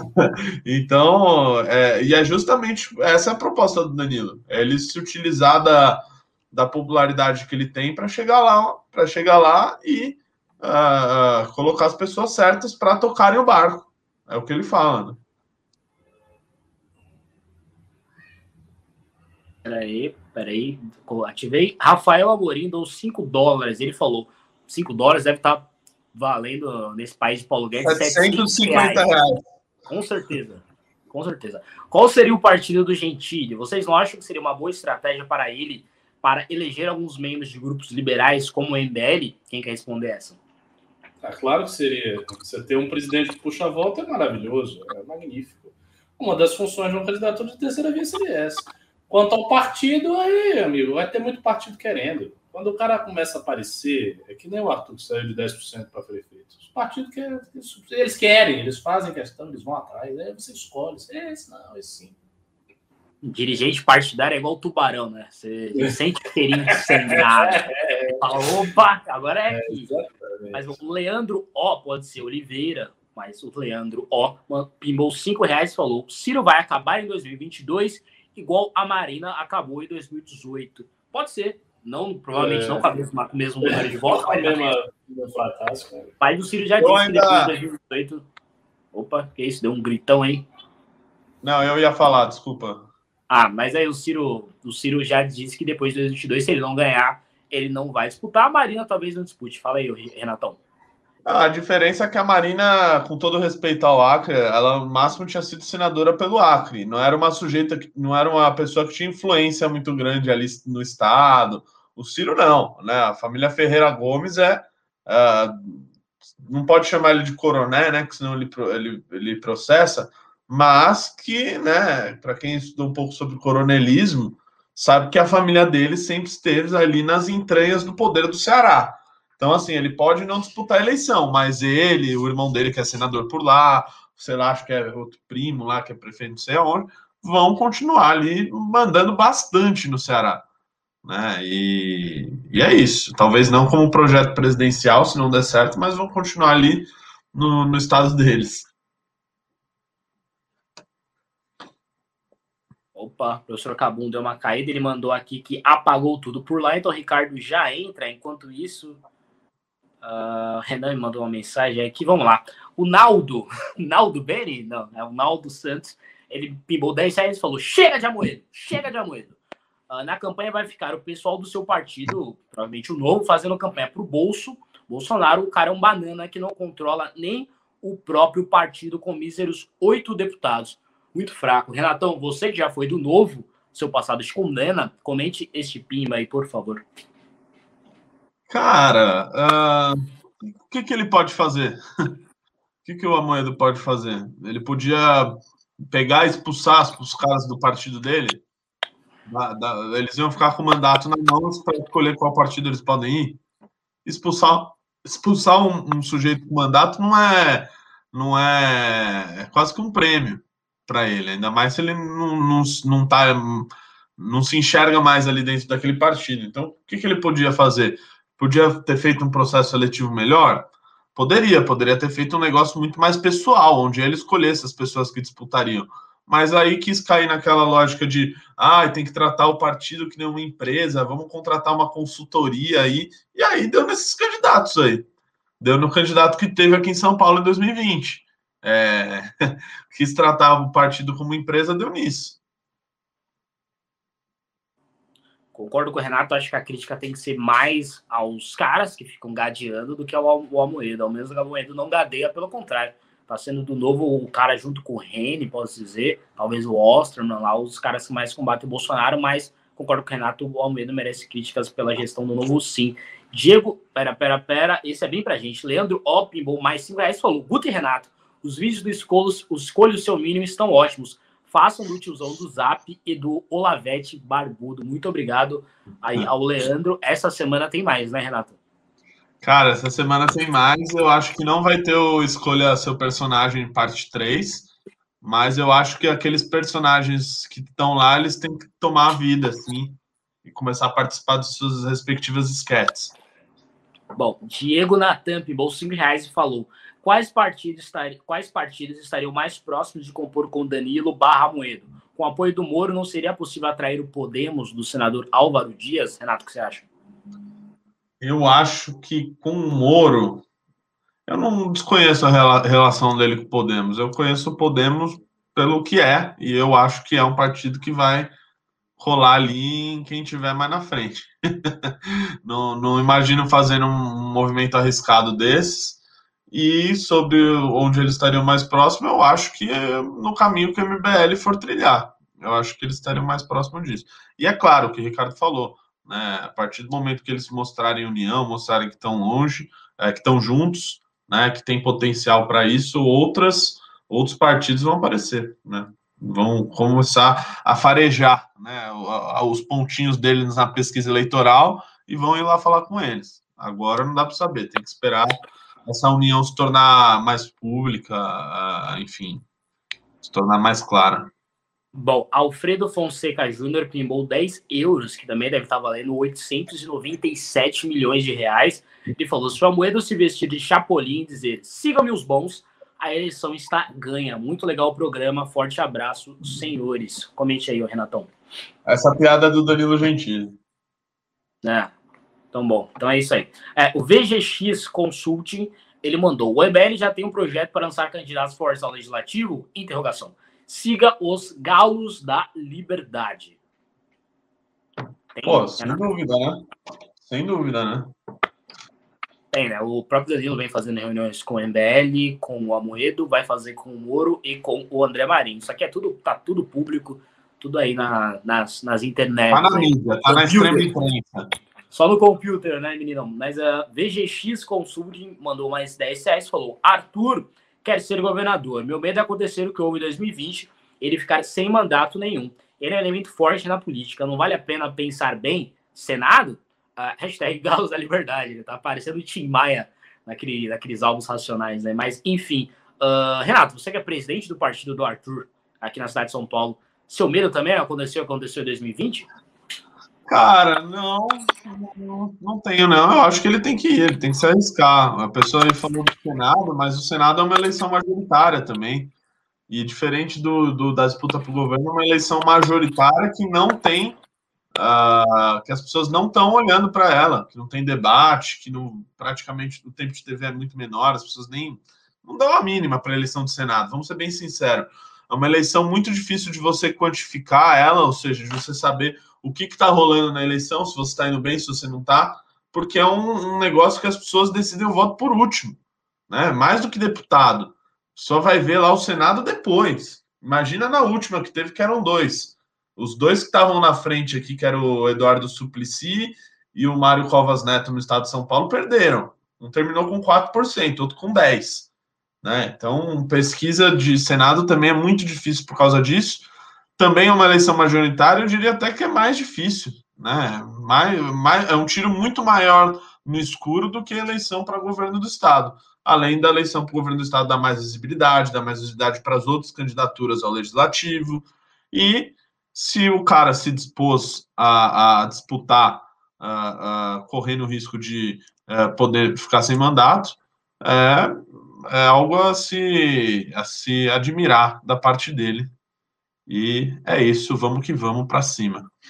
É, concordo com o Renato. Aliás, eu e o Renato somos assessores do Arthur, então o Arthur saindo e perdendo, nós ficamos sem emprego. E ainda assim a gente acha que a ideia de Arthur Governador é a melhor das ideias, até porque se a gente fala de Danilo Gentili num quadro uh, nacional, o Arthur ele representa isso aqui no estado de São Paulo, que é o cara combativo com propósito, mas também combativo de uma espécie de terceira via, até porque o, governo, o PSDB governa aqui o estado de São Paulo mais de 20 anos, se não me engano, 24 anos, mas certamente mais de 20 anos. E nas pesquisas recentes, o Haddad está em primeiro, com Boulos com força, Márcio França com força. Então a gente tem a esquerda com muita força, um PSDB que não dá mais, e é isso. Tem aí um Arthur com uma, indo bem nas pesquisas, pontuando mais do que ele pontuou nas primeiras pesquisas para a prefeitura, e além disso, um projeto que faz sentido para o Estado de São Paulo. Para quem viu a campanha de 2020, a campanha belíssima campanha de 2020, vê que a campanha de 2022 pode ser ainda mais bela, principalmente com os nomes que vêm, né? Talvez Dano Gentili presidente, com a Moedo vice, talvez o Rene como candidato ao Senado, o Kim Kataguiri candidato a deputado federal e mais uns candidatos aí afim. Então acho que está muito belo. E aí o Renato tá falando aí com um fator risco nas costas, porque nós também ficaremos sem emprego com isso. O Rafael Amorim falou, mantuou. A gente devia usar esse espaço para falar que não. Veja bem, pensa bem, Arthur. Disputa a reeleição, que isso, já tá garantido. É. Imagina, não é isso, né? A gente tá por dinheiro, tá por montar, colocar o um nome na história. Mas chega desse papinho de coach. Mas o. Peraí, deu uma sumidinha. O Rafael Morim doou. Pera, doou não, né? Pimbou. Uh, ah, é, é, sumiu tudo aqui agora, sumiu tudo aqui agora, sumiu tudo aqui agora. Rafael Amorim, 4,99 dólares, né? Que também deve estar valendo ali o seu quase um salário do Neymar. Ele falou, e o Tasso Gireissati? O próprio Eduardo Jorge, Eduardo Jorge estava apoiando ele, cara experiente, político conhecido. Tasso Gireissati, senador por Ceará, se eu não me engano. É, eu ouvi isso por causa do Eduardo Jorge, né? Que ele fez esse tweet aí, que nem ele falou, falando que o Tasso seria um nome, com um vice mais à esquerda, etc. Mas assim, é muita especulação. Eu não duvido que o Tasso tenha, qualquer, tenha intenção, mas, uh, enfim, é um, um, sujeito que ele está muito. Uh, ele é, só está ali ligado ao Ceará, né? Não tem o mínimo de projeção nacional, então não vejo com muita chance isso. Ah, sobre o Tasso, ele é senador. Eu lembro que ele fez o marco do saneamento ali, quando caducou, ele mandou um PL, uma PEC, sei lá, no Senado, e aí passou finalmente depois de ter caducado. Ao que parece, o Tasso também é bem ligado ao Ciro, né? Até para do Ceará. Ao que parece, o sonho da vida dele é entrar para o judiciário de alguma maneira, ele pode estar para algum tribunal de contas, já escutei alguma, uma, alguma dessas, desses rumores por aí. Para candidato a presidente, eu acho que sem chance nenhuma. Nossa, o cara quer ir para o judiciário, ele é um cara que ele é bilionário, né? Devia para casa dele, então, se ele tá cansado. Talvez, talvez, não seja, talvez seja por dinheiro, mas enfim, é, é, o que eu já escutei. Pode não ser verdade, são apenas rumores, mas a Larissa Loba, é o, o, enfim, a Larissa Loba pimbou 5 reais falou. Projeto tem que ser, quase mandei um Luxemburgo aqui, projeto. Projeto tem que ser mais importante que o nome. Precisamos fortalecer este valor.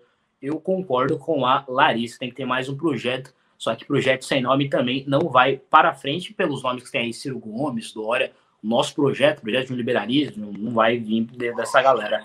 A, a VGX, mais uma vez, agora finalmente falando da Amanda. o Ricardo ainda não entrou, né? A VGX falou: sexta você me deu conselho, você, no caso, o Ricardo, que o Ricardo, Renato não estava no News de sexta me deu conselhos amorosos sobre a Amanda. Você estava errado. Eu e a Amanda começamos a namorar. Não sei disso. Mentira, tu estava certo. Tô só no choro ainda. Então, meus pesos aí pros VGCs, tomara que ele consiga namorar a Amanda, se for da vontade dela também. Leandro, ó. É, um cara que fica pimbando aqui, falando que não consegue namorar com, com é, ela, não, você não vai conseguir mesmo, velho. É. Aqui não é o melhor caminho, assim. Talvez, sei lá, mandar um zap pra ela, né? Mas o cara tá ah, assim, É porque provavelmente ele já tá no, já tá no vácuo lá. Ele tá tipo, buscando alternativas. é, se ela, me perguntasse, ela, se ela me perguntasse, eu ia falar, nossa, o cara é besta lá, ficar mandando pimba, chorando, choramingando. É, é verdade, o Renatão tem, tem razão, velho. Mas é que eu acho que eu tô vendo um desespero nele. Eu acho que ele já tentou todas as estratégias convencionais, já mandou uma ah. zap. Daqui a pouco ele vai mandar, sei lá, um sinal de fumaça. O cara, o cara tá ah. tá pingando, é porque ele, no problema que ela nem está, é porque provavelmente ele tá um pouco desesperado já, né? Ah, Leandro... então, eu, não, eu não conheço o histórico. Eu vi, vi agora a situação e eu já opinei. É. é o Leandro falou. Pimbou mais 5 reais. Aliás, obrigado pelo Leandro Oli, mandando vários pimbas. Ele falou: a diferença entre o anti-PT e anti-Bolsonaro. O PT me fez perder dinheiro, o Bolsonaro me fez perder amigos. Acho que tem a, a mais as semelhanças, no caso, entre o PT e o Bolsonaro. E Renatão, o que você acha? Concordo. Uh, o Você concorda? Você acha que a única coisa que você não gosta do Bolsonaro é que ele fez você perder amigos? Ou... Não, eu concordo com você, velho. Ah. você que tinha um gado já no, não só no chat, mas no programa.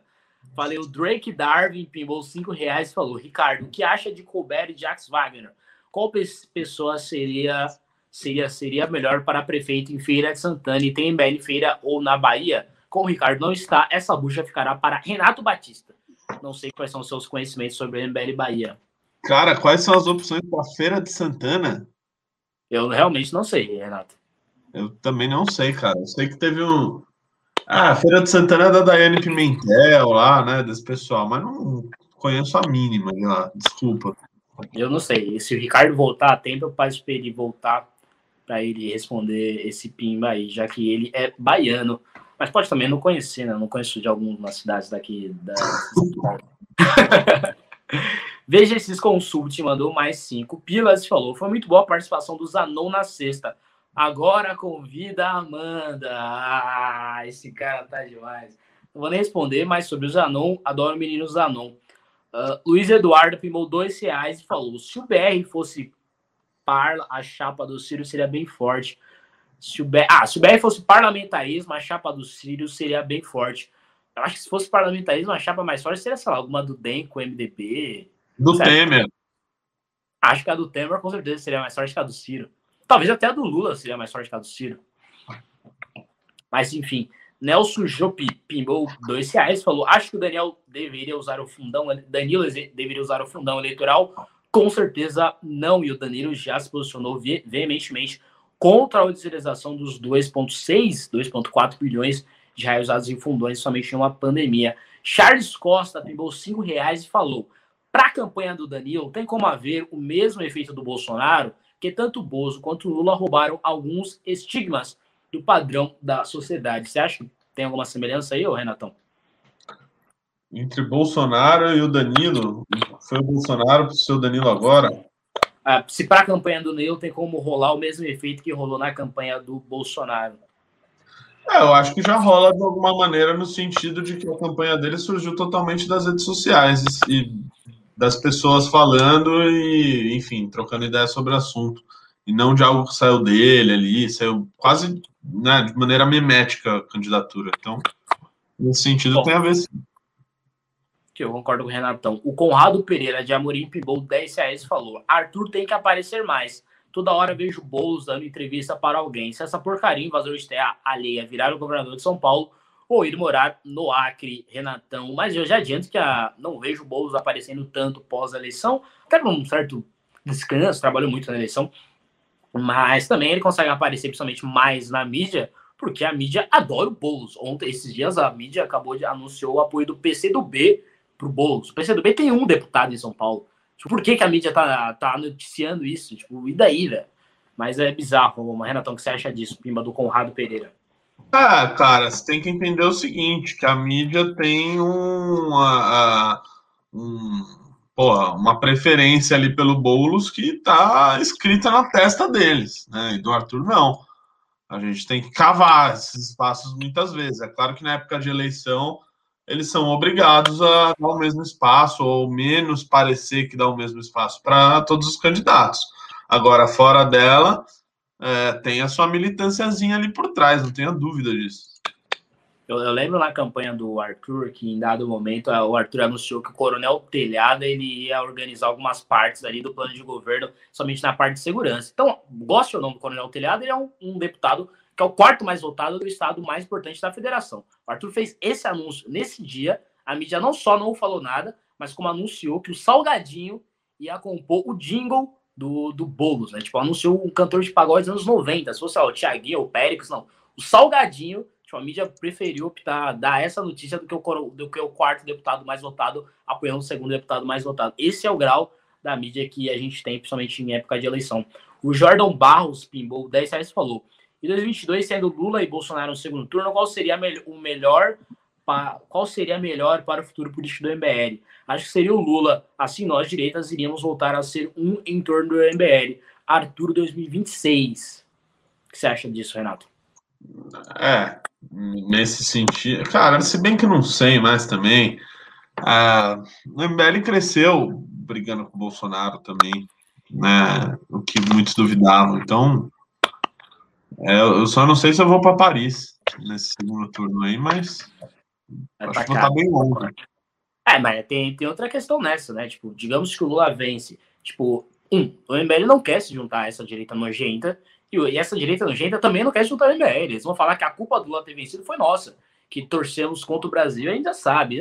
Esse negócio de união de direita é bizarro que eles sempre cobram a gente pela união da direita, né? Eles nunca cobram esse pessoal, o Bolsonaro, para parar de atacar o novo, MBL e a Lava Jato. Mas enfim, último pimba, o Diego Natan pimbou 5 reais, agradeço pela quantidade grande de pimba e de valor também. O Diego Natan pimbou 5 reais falou: Renato não tem tino de negócio. Tinha que encorajar o amigo VGX a pimbar mais pelo coração da Amanda. Vai conseguir? Não. Mas seria melhor pro Brasil aí, Renatão. Não. Ele que não entendeu a minha jogada aqui. Eu fiz uma clara crítica a ele para ele possivelmente pimbar me xingando e, claro, levantar a polêmica em torno desse tema que geraria mais pimbas, entendeu? Foi também aqui uma pequena jogada. Renato lançou o famoso xadrez 4D, acabou o pimba, o Ricardo não entrou, então não entrar mais. Quem não entrou, não entrar mais. Queria agradecer ao público, bom público, aos pimbas, bons pimbas também. Achei o programa de altíssimo nível. E agradecer também a participação do nosso Renatão, o Renataço, presidente municipal do Partido Patriota aqui na cidade de São Paulo. Boa noite aí, News Longo, 8h40 aí da noite. Boa noite, Renatão. Quiser mandar um recado final? Ah, eu quero mandar um recado aqui, que é muita gente pimbando, falando para seguir no Instagram, muita gente falando no seu do Instagram, e meu Instagram tá escrito o tempo inteiro aqui na nossa conversa, arroba Renato Batista MBL, Batista com dois T's, porque é um Batista italiano, então é um Batista, não é um Batista português com um T, é com dois T's. Então, me sigam lá e se 100 pessoas me seguir, me seguirem hoje, a gente vai fazer uma live no Instagram mais tarde. É isso. É isso aí. Mas assim, beleza? Valeu. Desafio do Renato aí e meu arroba também tá aqui. Quem quiser seguir, siga. Principalmente a galera que fez a gente ficar lendo Pimba. Essa galera tem, tem o dever de nos seguir. A gente divulgou o Instagram deles. Mas enfim, boa noite, Renato. Cumpra o desafio do Renato. 100 pessoas seguindo o Renato. E é isso aí. Valeu, boa noite a todos aí. Valeu. Falta 95 já, hein? Bora, bora. Valeu, falou. Tchau, tchau.